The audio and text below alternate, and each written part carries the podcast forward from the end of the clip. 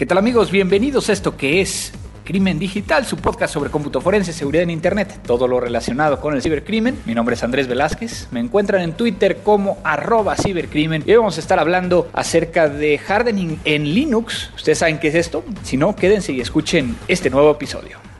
Seguridad, cómputo, digital, forense, internet, hacker, phishing, investigación, robo, web. La tecnología avanza a pasos agigantados. Cada día tenemos mayor acceso a la información. Descargamos, compartimos, interactuamos y también nos ponemos en riesgo. Cuídate. Crimen digital. Con todo lo que necesitas saber sobre el combate a los delitos informáticos y el cómputo forense. Llevado de la mano de Andrés Velázquez.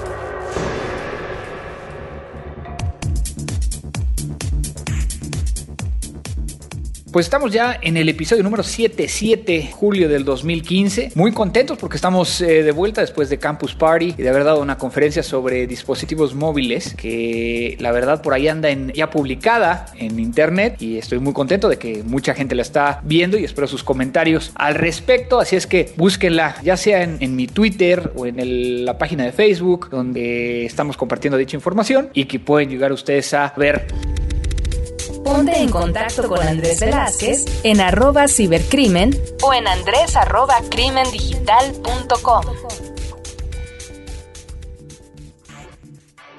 Pues vamos con la parte de saludos, así rápidamente, para poder llegar a agradecer a José Luis Galindo, a Valt Hugo, a Marco Antonio Abreu, Rosario Reyes, Antrux GR, Marisol Anzo Escobar, Aldo Miguel, Beatriz Brindis, Carlos Espadas, Ingeniero Oroman, Elizabeth Liz, eh, Cristian Ornelas, Juan Otavalo, Omar Shinoda, Jorge Galván, Erickson Villalobos, Nayeli Nieves, Gabo, Berecita, Bernardo Martín, Hernández, Rodrigo Ferrari, Alex Trujillo, Leo Martínez, Drell Lion Manuel, Decar Moreno, Nick García, Mario Exiquio, Nujad Ponce, Octavio Vitu, Gabriel Cruz, Jorge Misteri, Ramos Leonel, Andrés Bautista, Roberto Centeno, Fede Siur, Uriel Rodríguez, Jaime Juárez, Fernando del Río, Antonio Aguirre, Nicolás eh, Giovanni, Paul Castro, Ricardo Hernández. Ya somos más de 4.000 fans en Facebook, de, en la página de Crimen Digital. Así es que síganos para que puedan llegar a ver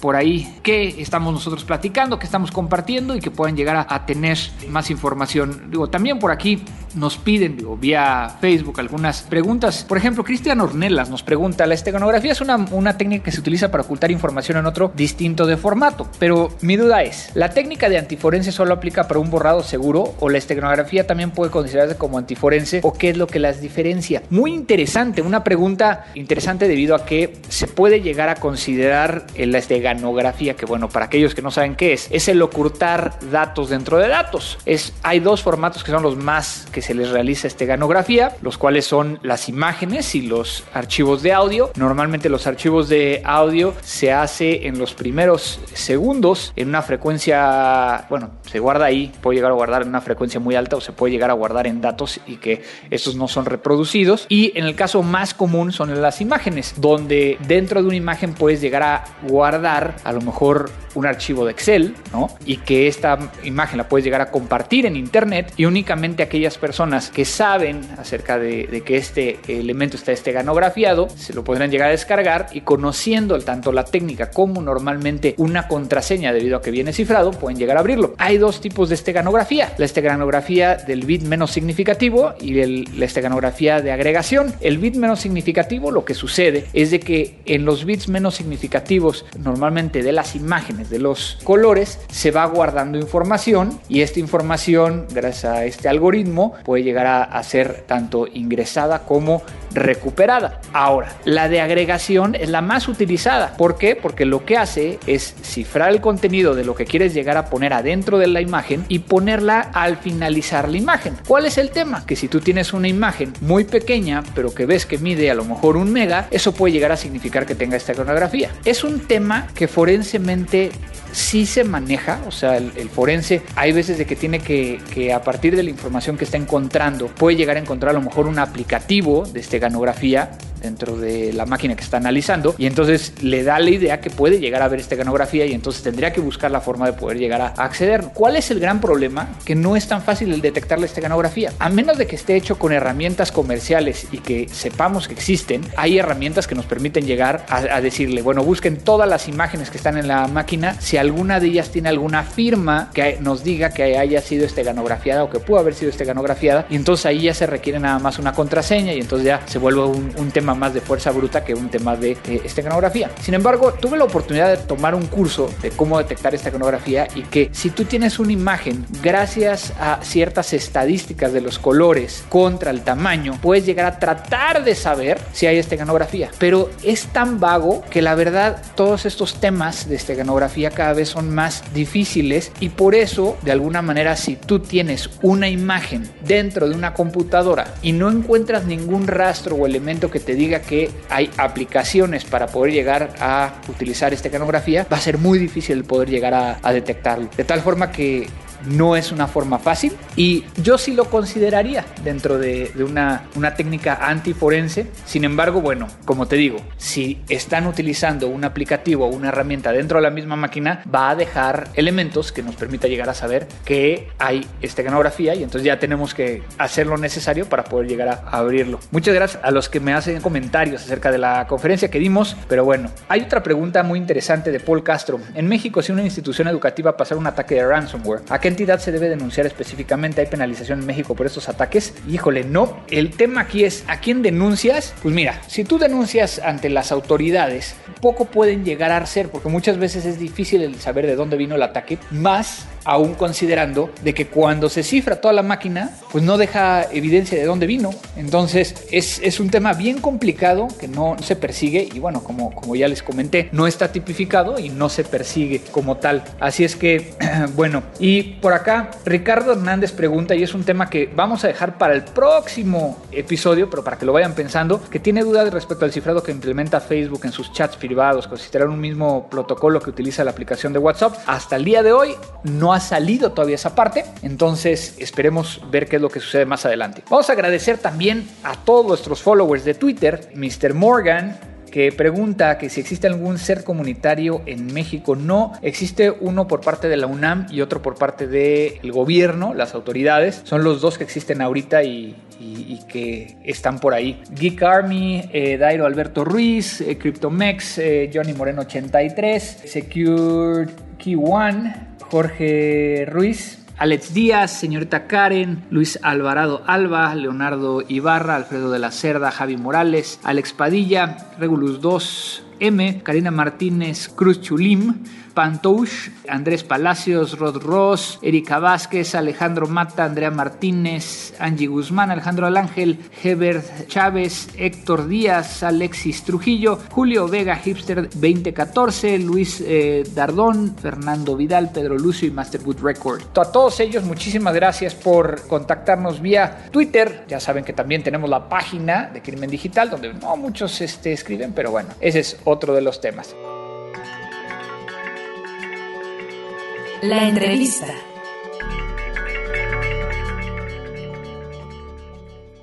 ¿Qué tal amigos? Estamos el día de hoy con Lorenzo Martínez. Encantado, André. Que viene desde España y que me lo estoy encontrando aquí en Campus Party, donde hace rato de una conferencia, la cual yo creo que vamos a estar platicando un poquito porque es un tema muy interesante y que yo creo que nos hace falta explorar mucho más. Pero bueno, como ya sabes, eh, Lorenzo, aquí normalmente yo no presento a mis amigos que están aquí en este podcast, sino al revés, sino quiero que se presenten. ¿Quién es Lorenzo? ¿Qué hace? ¿Qué ha hecho? Y yo creo que con eso iniciamos, ¿no? Bueno, primero que nada, muchas gracias porque es para mí un, un placer y un honor estar por primera vez en México desde un punto de vista profesional. Había estado pues, de vacaciones, eh, como, como mucha gente, la verdad es que eh, una gente encantadora y, un clima maravilloso, por lo menos donde estuve en Cancún en aquella época. Eh, ahora, ahora Campus Party, eh, una de las convocatorias más grandes de tecnología en general, ¿no?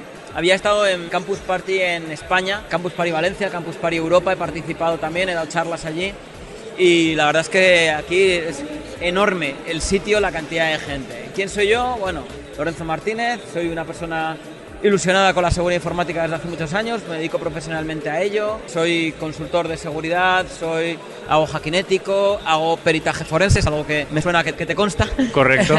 y bueno, pues soy de España, sí, pero me la paso dando vueltas por Latinoamérica, además segunda patria, mis padres son chilenos, así que me siento como en casa venir a, Latinoamérica, ¿no? Qué bueno, qué bueno. ¿De qué parte de España exactamente? Bueno, vivo en Madrid, pero soy de una, del norte de España, una ciudad pequeña que se llama Logroño, y bueno, también buena gente y, una ciudad muy acogedora. Muy bien, muy bien. Pues vamos a empezar a platicar de este tema, ¿no? Eh, eh, hardening. Yo creo que, digo, sin decir el, no, el título completo, la primera parte y esa palabra de hardening, creo que no, mucha gente lo entiende desde una perspectiva, o sea, lo, entienden como aplicar parches, lo entienden como hacer ciertas cosas, pero para ti, ¿qué es hardening? Porque yo creo que es la parte más importante de... Hardening es hacer, es poner las cosas más complicadas a quien te va a romper la máquina, ¿no? A quien te va a robar la información o a quien te la va a cambiar. Aquí hay varias secuencias posibles. Una es el que te la vayan a cambiar directamente, otra es el que te la vayan a poder robar, simplemente es accesibilidad para ello, y otro es el que te hagan una denegación de servicio. Yo creo que son las tres, medalla de oro, plata y bronce, en ese orden, ¿no? de lo que te puede llegar a pasar con lo que tú tienes dentro de una máquina, un sistema o un conjunto de sistemas. Entonces, desde el punto de vista de hardening es, por una parte, hacer que un sistema sea más robusto, tenga menos servicios abiertos, tenga, esté más optimizado desde el punto de vista de la disponibilidad, desde el punto de vista de evitar una denegación de servicio también. Algo que, bueno, pues eh, eh, no hay nada que pueda evitar una denegación de servicio brutal, ¿no? Ha, habido hace poco botnets que sacaban 400 gigabits por segundo, que es una brutalidad. Y eso no hay nada que lo aguante, da igual qué eh, herramienta comercial o solución basada en lo que tú quieras te lo vaya a proteger, porque te van a crujir igual. Pero por lo menos el hacer más complicada las otras partes, ¿no? El que te accedan a la información o el que te robe el contenido y te lo cambien. Esa es, la idea, ¿no? El, evitar, el garantizar la disponibilidad y evitar el acceso eh, no autorizado. Y entonces vamos a platicar un poquito del, del, resumen de tu conferencia para aquellos que no estuvieron, eh, de qué hablaste y ahorita seguimos con cosas ya más puntuales que, que, vi en tu conferencia. ¿De qué trató? Bueno, era hardening de servidores GNU Linux. Entonces, eh, aunque realmente hice una pequeña introducción que es aplicable a cualquier tipo de cosa, a cualquier tipo de sistema, realmente es orientado a GNU Linux, orientado a servidores en los cuales qué, qué, herramientas o qué tweaks puedes aplicar desde el punto de vista de administrador de sistemas o de persona que va a securizar la máquina, hacer hardening de la máquina, para aplicar determinadas técnicas que permitan, por una parte, evitar, evitar que haya mucha visibilidad de servicios de tu máquina, evitar aquello que no tiene por qué estar, hacer que los servicios corran con usuarios menos privilegiados, hacer que simplemente tenga que estar en cada máquina o en cada sistema aquello que tiene que estar y nada más, desde el punto de vista de minimizar la superficie de exposición. Pero por otra parte, eh, otra de las cosas que hablo es seguridad reactiva, es decir, ante determinado tipo de ataque, ¿qué es lo que se puede hacer para que la propia máquina en sí se defienda sola?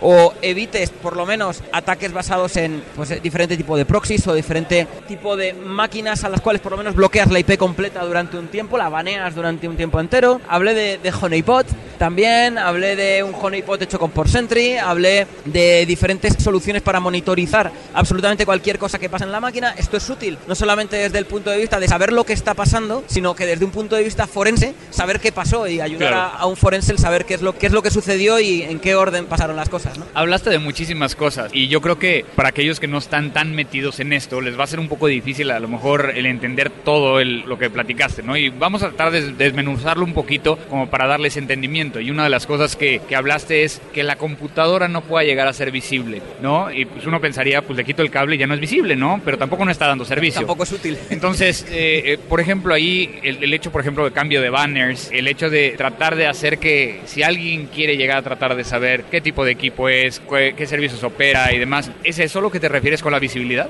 Bueno, no, esa parte en concreto no entré porque la parte de, aplicación en sí depende de cada aplicación, pero vamos, sí, efectivamente, el hacer que un Apache, por ejemplo, muestre un banner diferente y diga que es un, IS, utilizando Mod Security, por ejemplo, es una, una, técnica conocida para hacerlo. Obviamente, si tienes, pues yo que sé, PHP y dices que está corriendo en IS, no es lo estándar, ¿no? Lo normal es que sea ASPX lo que hay ahí, puede pasar, pero no es lo normal. Entonces, eh, al final, si te quieren crujir, te van a intentar crujir igual, pero por lo menos evitas todos los ataques automatizados que te van a llegar sí o sí, por lo menos que te peguen con aquello que sea válido, eh, vulnerabilidades conocidas de SPX, pero que no te lleguen con lo que tú realmente tienes, ¿no? Es un poco el, distraer la maniobra, son el mandar los flares, ¿no? Los, eh, las contramedidas de los aviones cuando les está alcanzando un misil, lanzan contramedidas y va el misil para otro lado. Ese es el objetivo. Okay, Minimizar la superficie de exposición, me refiero es que cuando tú instalas una máquina por defecto, por lo menos, sobre todo antiguamente, apenas se buscaba que la máquina fuera lo más funcional posible. Cuando tú instalas un desktop, trae todo lo que puedes llegar a tener. Cosas que vas a usar y cosas que a lo mejor yo no, pero tú o quien sea va a utilizar en algún momento. Entonces la idea es decir, ¿por qué tengo que partir de una máquina que sea una instalación mínima y a partir de ahí ir añadiendo aquello que yo necesite y hacerlo todo lo más mínimo posible? Por rendimiento, por seguridad. Muchas veces se da el caso de máquinas que tienen, por ejemplo, el GCC, el, compilador de, de C, directamente por qué tiene que estar eso en un servidor de producción cuando realmente lo único que estás haciendo es que si alguien te logra subir un fichero .c te lo pueda compilar y a lo mejor en algún momento dado escalar privilegios, ejecutarlo y ¡boom! ¿no? Claro, y que se vuelve un tema, entonces digo, como lo hacemos cuando un arquitecto empieza a diseñar una casa, tiene que ir de lo mínimo y no todas las casas tienen que tener cuatro puertas eh, de salida o cuatro puertas de entrada, ¿no? O sea, eso es a lo que te refieres. Claro, de, o sea, de, de lo menos a lo más. Aquí lo bueno que contamos es con que podemos empezar de cero a diseñar algo, pero hay muchos casos en los cuales te dicen, mira, tengo esto, securízalo como puedas, haz hardening sobre esta máquina como puedas. Entonces, pues bueno, hay estándares, por ejemplo, CIS, Security tiene estándares de securización de diferentes niveles, de qué es lo que tienes, qué medidas tienes que aplicar siempre y cuando puedas aplicarlas, porque no siempre se puede, pero bueno, pues entre lo, estándar, ¿no? Pues que un SSH corra en un puerto diferente al 22, que no arranque como, o sea, que no permitas conexiones como usuario root, que utilices certificados en vez de contraseñas, que los algoritmos de cifrado y dejasen utilizados eh, sean lo más eh, robustos posibles, que la clave de sesión se autogenere cada un tiempo pequeño, que si dejas una sesión SSH abierta, el idle time baje de inmediato, pues un poco lo mismo a la hora de securizar bash, todo este tipo de cosas. al final son medidas que hay que tener en cuenta en cualquier servidor, pero no solamente en un servidor Linux, sino en cualquier cosa. claro, no, y, es entendible. Pero bueno, ya de alguna manera ahorita acabamos de explicarle a los, los podescuchas acerca de, de, qué es el hardening y a qué te refieres con el hardening. Pero ahora viene la parte que a mí siempre me gusta y, y, que son estos cinco segundos que me permiten llegar a sacar la verdad de muchos de ustedes. Comparativamente con los hardenings que has visto que están haciendo otros, digo que sabemos que, como tú lo acabas de decir, hay estándares y muchos de ellos, por ejemplo, los de NIST y, demás. Pero, ¿cuál es el error principal cuando alguien está haciendo hardening que tú dices es que no deberían de hacerlo así? Desde mi punto de vista son las excepciones. No, mira, es que eh, todo muy bien con que las tengan que tener una longitud del copón, que haya autenticación de doble factor y que tengas que morderte las venas para loguearte a un sistema. Pero es que el jefe tiene que tener algo con lo que se pueda acordar. Y es que mis usuarios no pueden hacer todo esto y no pueden cambiar la contraseña cada, fíjate, tres meses, porque es muy complicado ni acordarse de las últimas diez para poner una diferente. No, no. Es que tiene que ser algo pues sencillo, no sé, el nombre de su hijo, de su perro, su fecha de nacimiento o la de alguien. Es decir, las excepciones, es decir, este usuario que encima tiene generalmente acceso a una información mucho mayor que un pobre diablo que de vez en cuando entra a la máquina, ese es el que al final dejas el hueco más grande abierto. Y desde el punto de vista de tus pares, ¿no? De nuestros pares, de aquellos que dicen que hacen seguridad o que están empezando a hacer seguridad, ¿cuál es el error más común? ¿Quieres decir de aquellas personas que están empezando? Exactamente, bueno, a lo mejor no empezando, o sea, yo creo que como en todas las disciplinas, muchas veces podemos llegar a ver aciertos de nuevas formas de hacer un hardening, ¿no? Pero también hemos visto que hacen formas que no van ni con la media, ¿no? O sea, ya platicaste del tema de, excluir, ¿no? Pero eso yo lo veo más como un tema de eh, por parte de los tomadores de decisiones y no realmente del consultor. Desde el punto de vista del consultor, ¿cuál sería? Generalmente no, no tener ningún tipo de metodología a la hora de decir y no tener una base. Eh, muchas veces también, antes hemos hablado de estándares, de formas, de, guías, de qué, hacer y qué ir viendo. Al final mucha gente también lo que necesitas es, y perdona que me mueva el mundo del forense, que es algo que, controlas muy bien, es al final que a ti te toca hacer un forense de un cacharro que no has visto en tu vida. Y bueno, no te da miedo porque dices, bueno, sé que las bases de qué es lo que tengo que hacer con una evidencia y qué es lo que puedo evitar para que se manipule las tengo que tener. En el punto de vista del hardening es igual. Es decir, a ver, pero este tipo de servicio no lo he visto en mi santa vida, pero tiene que basarse en lo mismo. Es decir, que tenga el menor tipo de exposición, si se puede acceder por VPN o desde un número acotado de IPs, pues mejor que si lo tengo que exponer al mundo mundial. Desde el punto de vista de qué tipo de medidas de aplicación tengo que tomar, pues en algún sitio vendrá qué medidas permite el servicio y si no, qué es lo que puedo poner previamente para garantizarme que lo que llega ahí llega en condiciones. O sea, al final yo creo que muchas veces la gente lo veo sobre todo por alumnos, ¿no? Que dicen, no, pero dame documentación, dame, quiero PDFs, quiero cosas para leerme, quiero no sé qué, y al final se quedan en cosas que hay que leer, pero no se quedan en tener la experiencia o en, o en pegar en hacer base. En este caso, en securizar diferentes cosas de diferente padre y diferente madre, y al final entender cuáles son las bases o cuáles son las líneas maestras de qué es lo que hay que hacer. Luego ya veremos dónde está el cómo se hace. Pero el qué son las bases de qué es lo que hay que tener en cuenta. Yo creo que el problema es mucha gente que se basa en un en lo más parecido a un botón rojo de punto barra ejecuta algo y se quedan ahí, ¿no? En las herramientas, en, en no entender cómo funcionan las cosas. Yo creo que la base o lo que estamos, digo estamos perdiendo porque en épocas pasadas, yo soy de una época antigua, tengo canas y, y, hay partes en las cuales ya ni canas tengo, pero la historia está en que, en que en esas épocas sí que nos preocupábamos de entender bien las cosas y lo entiendo porque antiguamente había menos tecnología, en cambio ahora hay tantísimo que no sabes por dónde empezar. O yo, las generaciones que vienen ahora, hay verdaderos monstruos que, que dices, madre mía, lo que pilota esta gente. Y, y entonces vas a este punto eh, que también siempre lo comentamos aquí, y es el tema de los jóvenes. ¿Cómo se pueden acercar? Hardening es una pequeña parte de seguridad, ¿no? Y es, o sea, estamos hablando de un, un, grano de arena en, en, toda la seguridad informática. Ya dijiste que una de las formas es documentarse. ¿Dónde pueden documentarse para poder llegar a, a hacer no, Documentación en Internet tienes por todas partes. Eh, bueno, blogs de seguridad informática tienes. Hago autopromo del mío, de Security by Default. Eh, uno de los blogs pues, que, que, más suena en, el, en habla hispana. La comunidad Dragonheart, el blog del lado de Mal de Chema Alonso. Eh, hay diferentes blogs a los cuales se, puede seguir, se puede uno sentar a acceder hay formación online, hay, ya digo, múltiples documentos que se pueden seguir. Estoy de acuerdo en ello. Hay una cosa que hay que tener en la cabeza y es no tener miedo. A día de hoy, digo por lo que teníamos antes, montar un servidor Linux era un suplicio, porque tenías que tener una máquina aparte que a veces no te cargaba el controlador de no sé qué, con, me acuerdo con kernels antiguos, había que hacer magia para que funcionara la tarjeta de red, que funcionara el CD, que no sé qué, cosas que, que ahora a día de hoy pues es todo instalar un Ubuntu y ya funciona todo, ¿no? También ahí, como digo, tirar de virtualización, algo que todo el mundo puede hacer ahora mismo, VirtualBox es gratuito. Instálate un sistema operativo ahí y trata de securizarlo tú mismo. Y queda con otro que sea más, como dice aquí, otro chingón, ¿no? Y que lo que haga sea directamente atacarte la máquina y que te la pete y ver por qué te la ha roto. Y en ese punto de vista aprenden los dos. Un amigo mío de Ecuador dice siempre que para ser candado hay que saber ser llave. Y es uh -huh. importante, hay que saber cómo funcionan las dos cosas. No vale saber atacar sin saber defender y saber defender sin saber atacar. Si yo sé defender es porque sé por dónde atacar y si yo sé atacar es porque sé por dónde me están intentando defender. Entonces, desde ese punto de vista creo que es muy importante con conocer ambas disciplinas y no tener miedo. Obviamente no hacer cosas ilegales, hacerlas en local, pero para eso es eh, este tipo de eventos también, ¿no? En las cuales se juntan locos por la seguridad, locos por la tecnología. Claro, y, y entonces en ese sentido el, el, poder llegar a estar practicando en este ambiente controlado nos permite llegar a ir aprendiendo y ir encontrando cosas, ¿no? Y que bueno, de, de, alguna manera eh, es algo que forensemente hablando lo hacemos todo el tiempo porque no sabemos cómo está cambiando cada una de las tecnologías y hay que estar haciendo pruebas y errores. Bueno, ¿qué te llevas de este Campus Party, de la conferencia?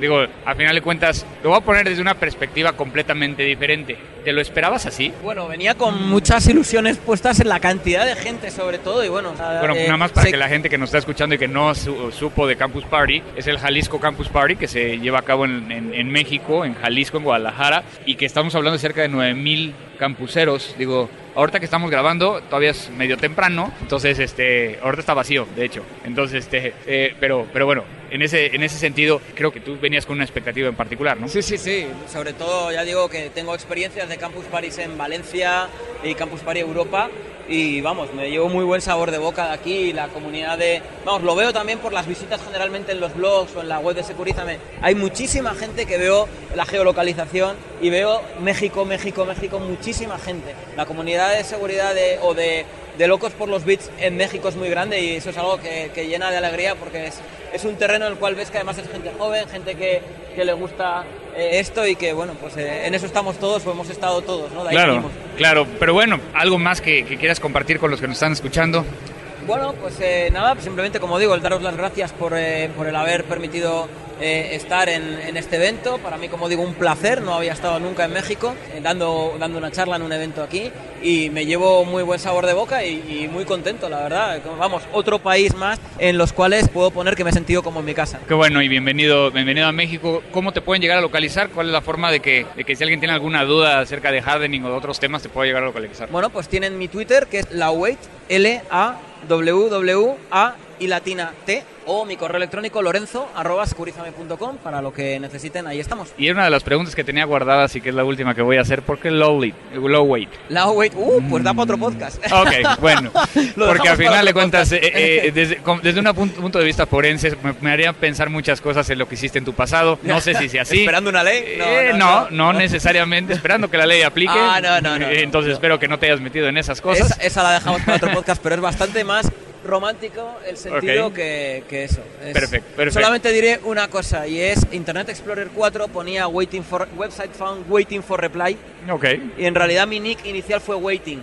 Pero bueno, de ahí fue cambiando y se quedó en la wait. Perfecto. Lorenzo, muchísimas gracias por estar en Crimen Digital y este, esperamos vernos pronto. Listo. Lo nuevo.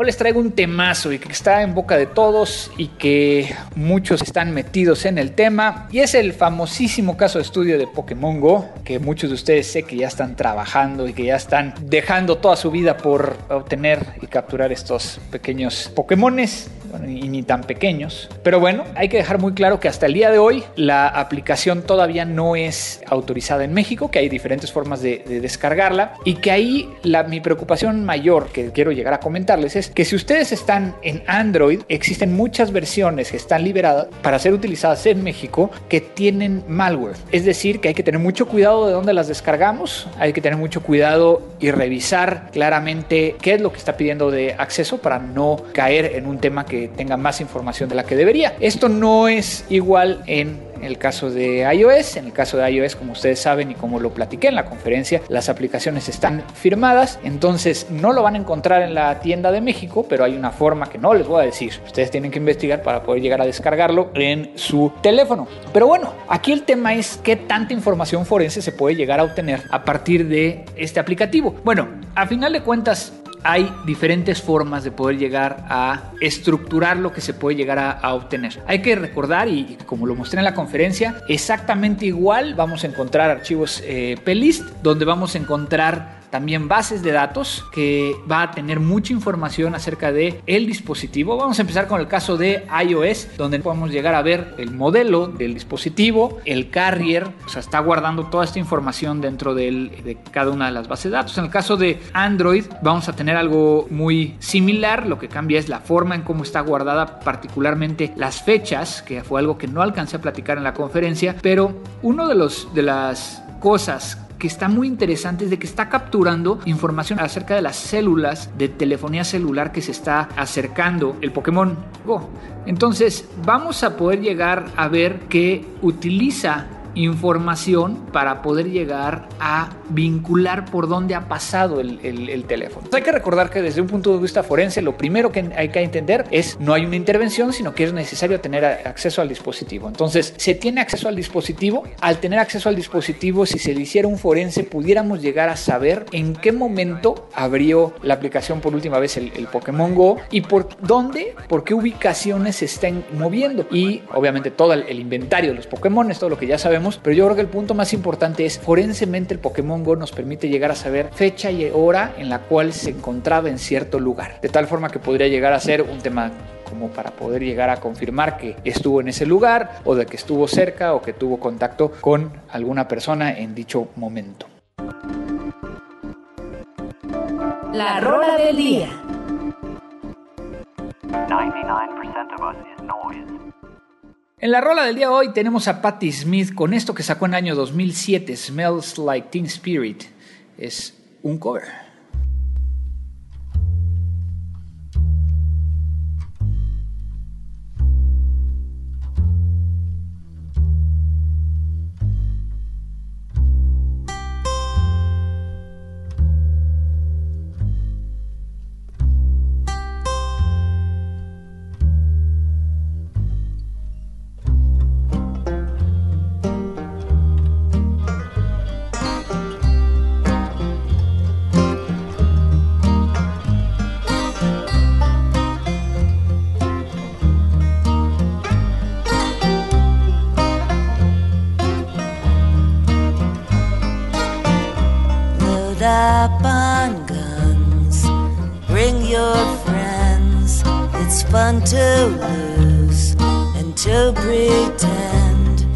Overboard. Myself assured, I know, I know, a dirty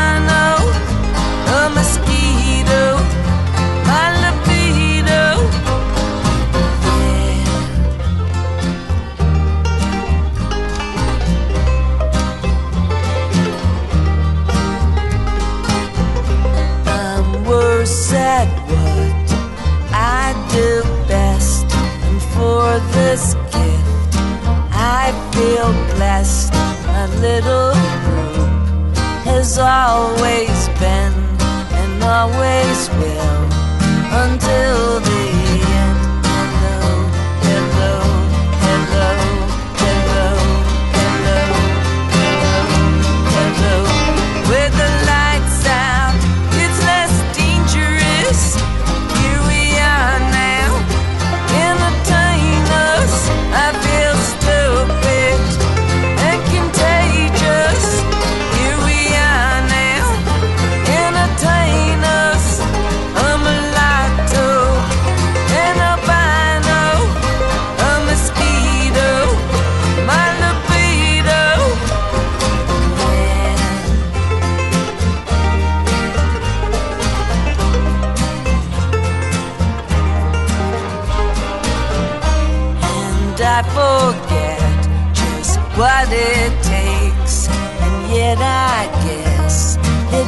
makes me smile. I found it hard. It's hard to find a well, whatever. Never mind. Hello, hello, hello, hello, hello, hello, hello. The empty hand of innocence transfusing street of the sorrows and children of the wood hounded shredding our veils, unwinding our sheets of the dead world, droning, overturning tables laden with silver sacrificial birds beating goatskin drums, advancing with hands outstretched when we keep filling them with mercury, nitrate, asbestos, baby bombs blasting blue, scavengers picking through the ashes, children of the mills, children of the junkyards, sleepy, illiterate, fuzzy little rats, haunted, paint sniffing, stoned out of their shaved heads, forgotten, foraging, mystical children, foul mouth, glassy eyed, hallucinating.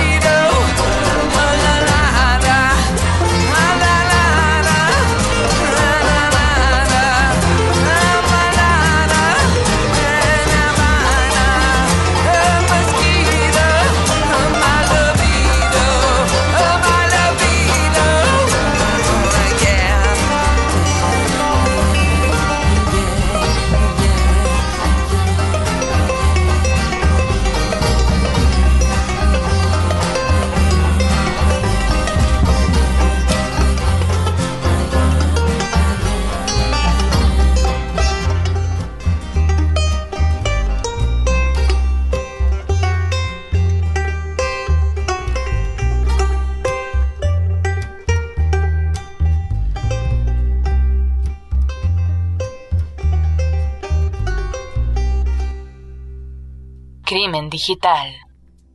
Pues ya les comenté que la conferencia de Campus Party que di ya está arriba, bueno, de hecho ya estaba desde prácticamente el día siguiente de la conferencia, así que la pueden llegar a ver en internet, de todas maneras les vamos a poner aquí la liga para que lo vean, pero también quiero llegar a recomendarles algo que pasó un poquito de noche y que no todo el mundo se enteró, un, panel que tuve la oportunidad de, de moderar con Juan Carlos Carrillo, que ya lo hemos tenido aquí en este podcast, y también con Belisario Contreras de la OEA, quien ya ha estado también en este podcast. ¿Y por qué quiero llegar a invitarlos? Porque si bien el panel se llamaba ciberseguridad, nos empezamos a ir hacia un tema de qué necesitamos de las nuevas generaciones y de los que ya estamos dentro de este medio para poder llegar a profesionalizar el tema de ciberseguridad. Entonces, también les vamos a dejar la liga para que lo puedan llegar a ver. Se llama Ciberseguridad en el Campus eh, Party de México de este año 2016. Denle una revisada porque está bastante interesante.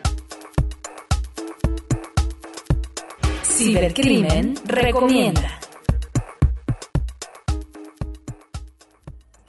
En la recomendación del día de hoy traemos Scalpel, una herramienta de software libre para poder llegar a recuperar archivos. Den una revisada, lo estuve probando, bastante interesante. Vean, y aquí es importante ver el código, vean cómo está operando. Y es lo que he platicado acerca de recuperación de archivos. Así es que den una buena revisada y me dan sus comentarios. Los encuentran en GitHub, donde pueden llegar a encontrar ahí dichos archivos.